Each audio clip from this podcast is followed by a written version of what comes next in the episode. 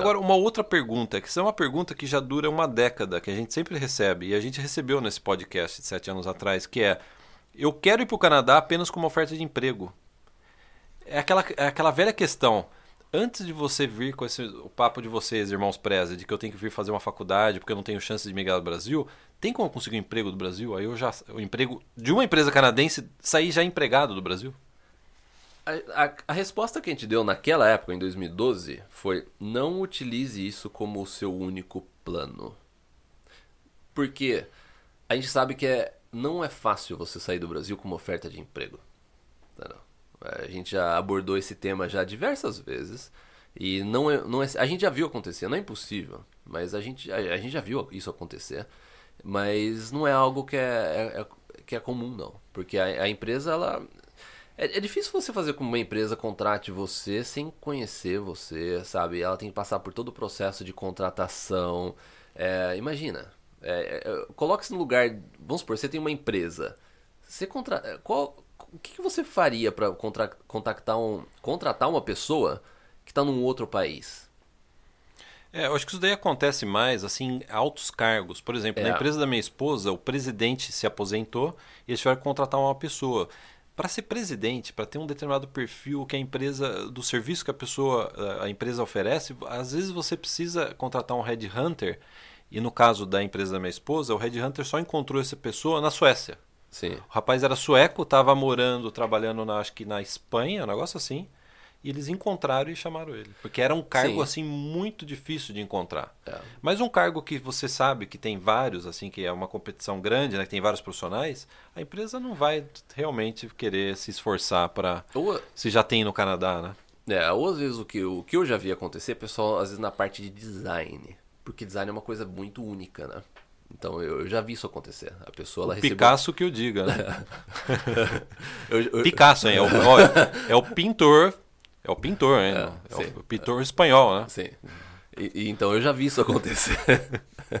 a gente tá ao vivo no Instagram. A gente tá ao vivo, não tá pra cortar risada. Né? não. Pessoal, geralmente a gente ri bem mais, a gente tem que até cortar, né? Às é. vezes sai umas piadas aí que a gente tem que né, editar. Não vai, vai ser sem edição. Vai sem, sem pare, edição. Pare de rir, cara. Parei. Então, bom, o que eu já vi isso acontecer é, é na área de mais artística, entendeu? Ou o que também, o que pode acontecer, que também já viu acontecer, em áreas remotas no Canadá. Entendeu? Então, assim, quando a gente fala assim que é difícil de acontecer, sim, é difícil de acontecer. Mas às vezes é, é mais fácil isso acontecer numa área remota no Canadá. Você pega províncias menores, é, comunidades assim que a empresa é difícil, já, não, tem. não tem pessoa suficiente. Às vezes é mais fácil acontecer por lá essa, essa questão de você sair do Brasil já empregado do que numa cidade como Vancouver, Toronto. Uma empresa que está em Toronto, entendeu?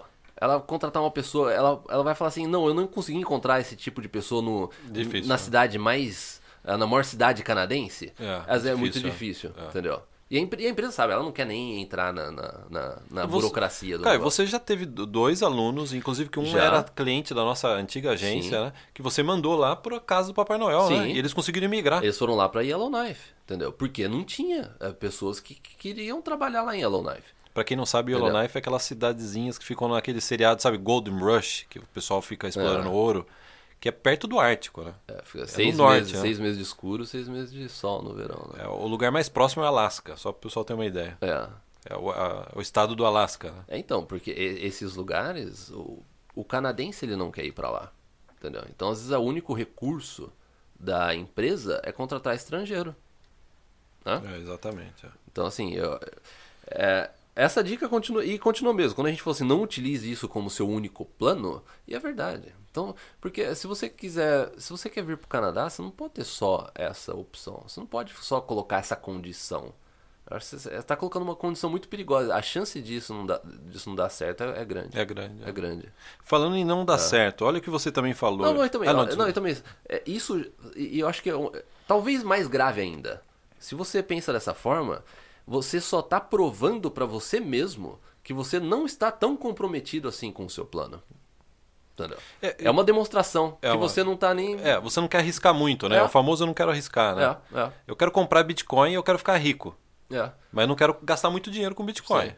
Aí não tem como. É, né? não, não- porque não, não é mais uma questão estratégica. Você não tá falando assim, não, eu só vou se eu tiver. A minha estratégia de ir pro Canadá é eu só vou se tiver uma oferta garantida. Não, isso tá mostrando uma- o- a falta de comprometimento com o seu plano. Sua. É. Essa que é a verdade. Não é uma estratégia.